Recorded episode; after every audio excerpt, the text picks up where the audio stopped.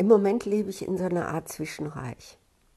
Das alte, was heißt alt? Es war jetzt gerade mal ein Jahr, aber naja, für eine Eva ist das ja schon alt. Das alte läuft also jetzt langsam aus. Ne? Ich habe eben meinem Auftraggeber gesagt, dass ich weiterziehe und viel Glück und Erfolg euch und Eva macht was anderes.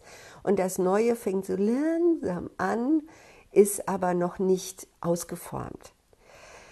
Und in diesem Zwischenreich ist es ganz merkwürdig, so als wäre ich halb durchsichtig.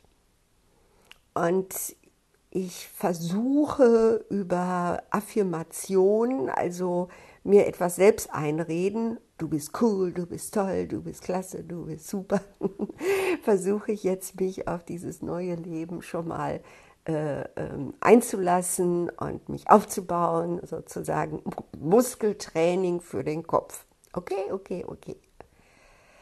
Naja, und da habe ich ein Märchen geschrieben heute Morgen. Und dieses Märchen möchte ich euch jetzt, wie so gerne, einmal in der Woche im Podcast vorlesen. Es geht also darum, was ich in zehn Jahren sein kann, wohin ich will. Das Märchen Arme Eva, reiche Eva. Da sitzen die beiden nun in der Geisterinsel der Hotellobby. Mit Anfang 60 hatten sie sich getrennt.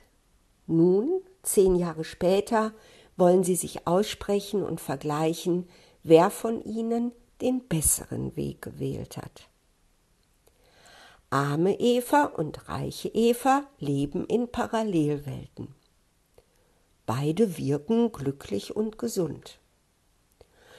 Zufrieden betrachten sie ihr Gegenüber. Ich bin du und du bist ich, vereinigt sind wir unsterblich. Reiche Eva beginnt das Gespräch. Weißt du, arme Eva, ich bin froh, meinen Weg gewählt zu haben, weil ich den Einfluss genieße, den ich dank meiner Ressourcen habe. Wo ich hinkomme, erfahre ich Respekt und Unterstützung. Wo es mir nicht gefällt, gehe ich weg. Wo ich mich richtig weiß, bleibe ich und kann wirken. Die Liebe, die ich gebe und fühle, ist durch und durch echt, da ich unabhängig bin und niemandem zur Dankbarkeit verpflichtet. Meine Beziehungen zu Menschen sind allesamt auf Augenhöhe. Werde ich irgendwann krank, kann ich mir die beste Pflege leisten. Das beruhigt mich ungemein. Arme Eva antwortet. Ich kann dich gut verstehen und bin stolz auf dich, reiches Ich. Und doch bin ich froh, in meiner Parallelwelt zu leben und zu denen zu gehören, die zu den ärmsten und unbrauchbarsten gehören. Ja, ich bin angewiesen auf Mitmenschlichkeit und den Austausch von Nehmen und Geben. Ja, wenn ich krank und pflegebedürftig werde, wird niemand da sein, der mich für gutes Geld umsorgt. Aber ich lasse gern jeden Tag für sich selbst Sorge tragen. Wie die Vöglein unter dem Himmel und die Lilien auf dem Felde genieße ich im Vertrauen auf das gute Ganze von Moment zu Moment zu leben und zu bewundern, wie schön diese Welt ist. Reiche Eva schweigt lange. Sie denkt an ihr Haus, ihr Auto, ihr Vermögen, ihren Besitz, ihre Verpflichtungen und an die Freiheit, alles tun zu können, was sie für Geld erwerben kann. Sie denkt an ihre Begegnung mit Intellektuellen und Visionären aus aller Welt, an die Diskussionen, Projekte und Erfolge, die sie gemeinsam haben im Kampf um Bildung, Menschenrechte, Arbeit, Persönlichkeitsentwicklung und Heilung von seelischen Leiden. Sie denkt an ihre zahlreichen Fernsehauftritte, die in den Medien begeistert gefeiert werden. Sie denkt an ihren Schritt in die Politik und daran, dass sie wirken kann, da sie sichtbar ist und einflussreich. Ich beneide dich, sagt sie schließlich. Du hast den erfolgreicheren Weg gewählt, liebe Eva. Du hast die Wahrheit erkannt und zu innerer Freiheit gefunden.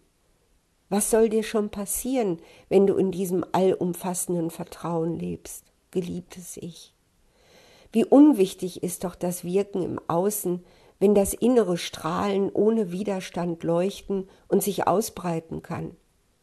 Was soll schon passieren, wenn Mitgefühl und freie Selbstliebe nichts erreichen müssen, nichts verändern müssen, nichts beweisen müssen? Wenn du in jedem Moment erkennst, wie vollkommen diese Welt ist und wie wunderschön in ihrer dramatischen Polarität. Arme Eva lächelt und nimmt die Hände ihres Parallelwelt-Ichs in die eigenen. Die beiden schauen sich an und versinken regelrecht in den Augen der anderen Möglichkeit. Weißt du, liebe, reiche Eva, ich habe den leichteren Weg gewählt und bin wahrlich nicht stolz darauf. Ich lebe in Freiheit und Freiwilligkeit. Habe ich keine Lust? Lass ich es sein. Ich chille den ganzen Tag und verbringe meine Zeit mit Freunden, Medien, Hobbys und ein wenig Bewegung. Und rauchen tue ich auch immer noch. Ich beneide dich nicht, da mir dein Leben und Wirken sehr anstrengend erscheint. Doch ich schaue zu dir auf. Du lässt dich keinen Moment fallen in die Auffangnetze des Seht die Vöglein unterm Himmel, sie arbeiten nicht und sorgen nicht, und der liebe Gott ernährt sie doch. Du bist kein kindliches Geschöpf. Du bist verantwortliche Gestalterin unseres Planeten. Ja, alles ist in jedem Moment vollkommen in der polaren Welt.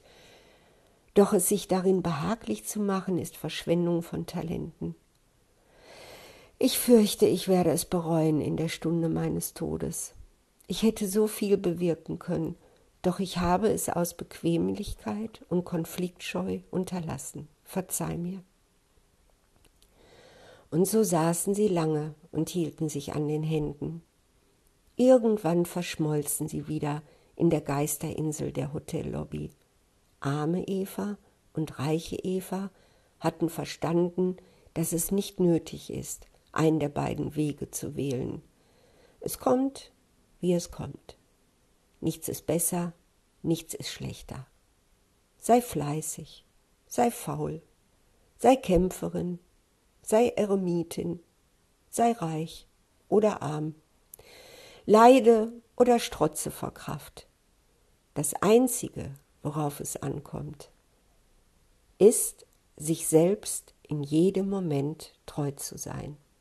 Der Rest ergibt sich von allein.